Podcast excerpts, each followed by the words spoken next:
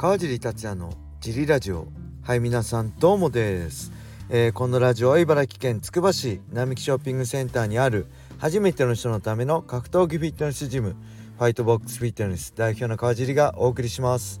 はいというわけでよろしくお願いします。昨日は前半のフリーが結構しときましたね。ミット持ちまくって後半のサーキットはちょっと少なかったかな。ただビギナーとレギュラーはねたくさん来てくれて。嬉しかったです。まあ寒くてねなかなか一回家帰っちゃうとねジム来づらいっていうのもあると思うんですけど、まあ、そこをね、えー、ジム来ればいっぱい動いて楽しいこともいっぱいあるんで是非お待ちしております。これねまあジムあるあるなんですけどやっぱ寒くなるとジムの参加人数少なくなりますね。やっぱ3月ぐらいから夏の間秋ぐらいまですごい多いんですけど冬になるとね年末とかはやっぱり、えー、少なくなるっていうのは毎年ありますね。はい。そんな感じでしょうか。あと何かあったかな？あとね寝不足ですね。あのー、最近ほんと半沢直樹にハマってえ最初のやつは見終わったんですけど2020年のやつかな？見始めてね昨日一昨日もね夜中の2時3時ぐらいも見ちゃってでまああと USC のね297解説の資料作りもあるんで朝朝でもないですけどだいぶ遅くに起きて、えー、それもやってたんで寝不足ですね。ただこれ今ジリラジオ終わってこれから家帰ってお風呂入ってご飯食べてその後ねえー、あともう2話ぐらいだと思うんです。あと9話10話ぐらいだと思うああと1話かな？9話見ちゃったのかな？もうなんかねとにかくねずっと見てるんでもうそろそろ今日で終わる予定です。めちゃくちゃ面白かったですね。あんまドラマ見ないんですけど昔はドラマ大好きだったゲックとかめっちゃ楽しみにしたんですけど10代20代ぐらいまでは。もうほとんど見てないんですけどこれ面白かったです。だから是非皆さんおすすめのドラマ UNEXT Amazon プライムで見れる。昔のでもいいんですけどあったら教えてください。はいそんな感じでレーターも行きましょう。川尻さんどうもです。以前募集してきた猪木あり戦での猪木が寝っ転がっている構図のポスターですが全然見つかりません。飛び蹴りのカットばかりです。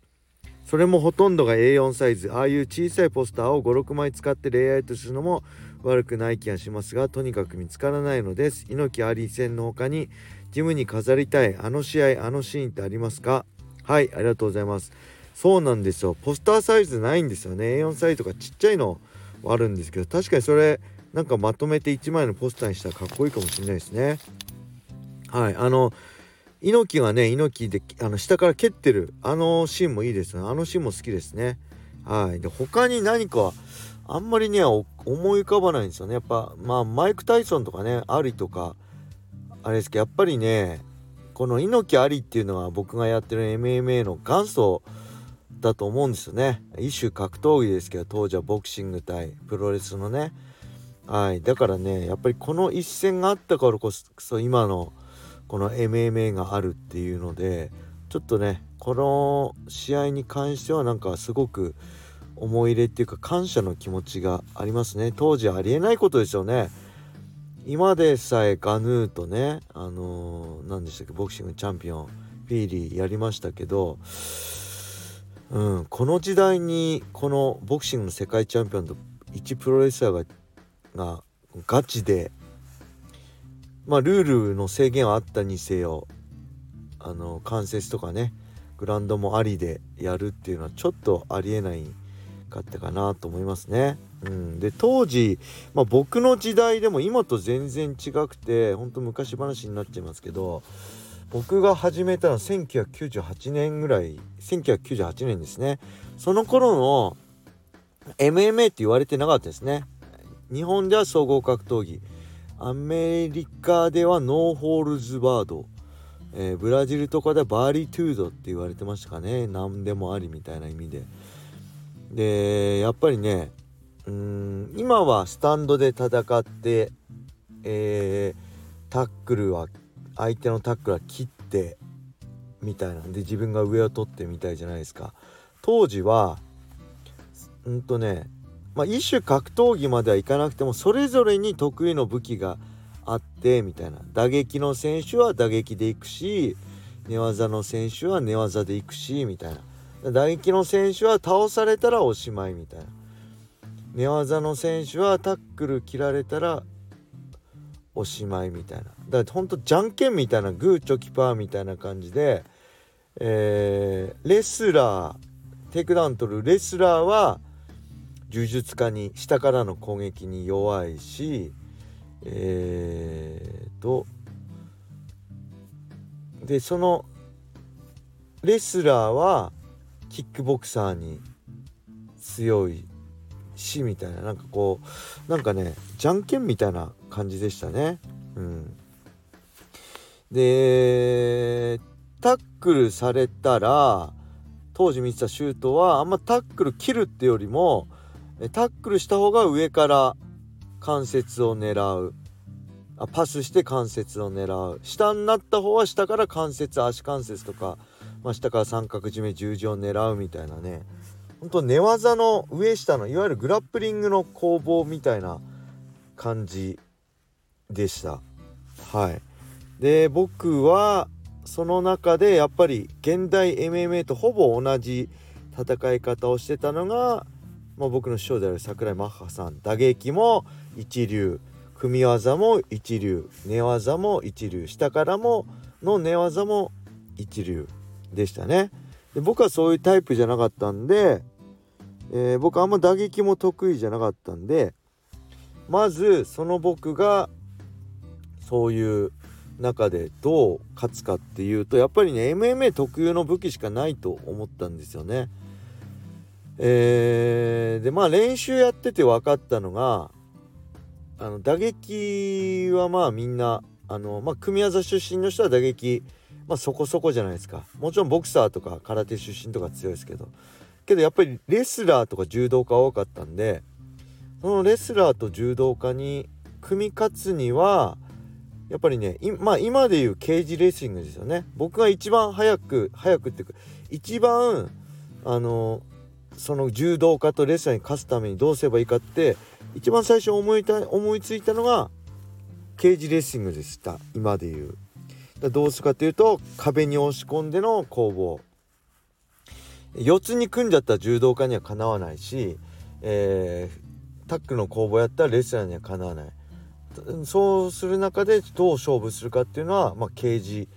押し込んでからのタックル押し込んでからの4つはその柔道にもレスリングもないとこだったんでまずそこで勝負しましたね。でもちろん練習の時は別それは試合の時ですね。練習の時はあの僕は練習は強くなるものだと思ってたので相手の一番得意なとこで勝負してました。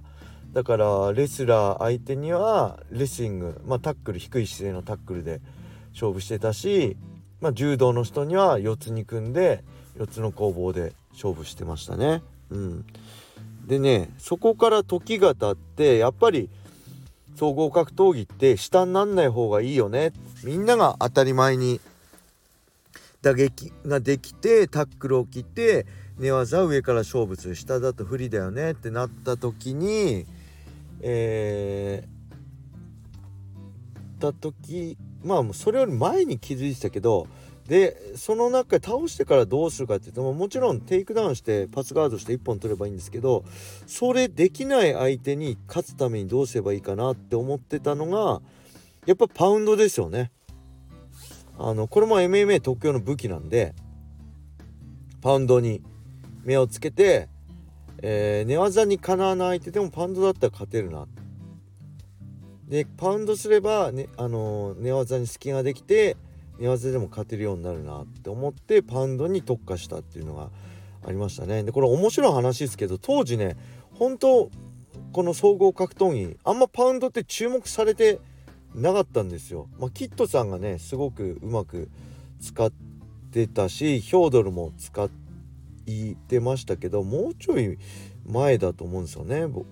うんまあ、ヒョードルが使ってた頃かなもうちょい前かなちょっと記憶は甘いですけどその辺でパウンドの有効性に気づいてあここみんな力入れてないなと思ってパウンドどうすれば強く打てるかっていうのをすごく考えてましたでやっぱ当時、えー、まあ、うちの、まあ、当時総合格闘技トップスとか T ブラッドはその辺特化してたと思うんですよ。えっとねいろんなまあパラリスタチの松戸のとかも行ったりまあいろんなとこ出稽古行ってましたけどグラップリングではかなわなくてもパンドアリのグラップリングとか総合スパーだとねみんな全然パンドが打ち打たれ慣れてないし打ち慣れてないんであの僕が上になったらパンドボコボコ当たるし相手が下に自分が下になって相手が上になっても相手のパンドはこうあいあのいわゆるフックガードとか足の裏を腰に置いてコントロールしたりで相手のパンドももらわないし下から俺の蹴りがめちゃくちゃ入るみたいなそういう時代もありました。でその中で、まあ、全部が当たり前にできるようになってパンドも別に特別な存在じゃなくなってっていう中ですよね。で僕は戦ってきて今もっとレベルが上がって全てがもう80点90点の中で自分の得意な120点の武器があるみたいな。で今僕がやるとし何か特化させるとしたら何の格闘技経験のバックボーンもない。まあだいぶ遅いですけどまあそれでも肘ですね。前も言いましたけど僕が今やるとしたら肘特化させてグランド肘四つ肘、まあ、スタンドの打撃の状態での肘もそうだし、まあ、バック肘とかねいろんなアクロバティックな肘もそうだし普通の四つからの肘とかねそこを特化させてあとテイクダウンしてからの肘を抑え込んでからの肘を特化させて、まあ、勝負するかなと思いますね。はい。何の話からなんかよくわかんないけどこうなっちゃいました。すいません。なんか昔話ばかりしてて。はい。そんな感じで。あレターもねこれでおしまいなんですよ。だから明日の分明後日の分レターをお待ちしております。助けてください、えー、それでは皆様良い一日を。まったね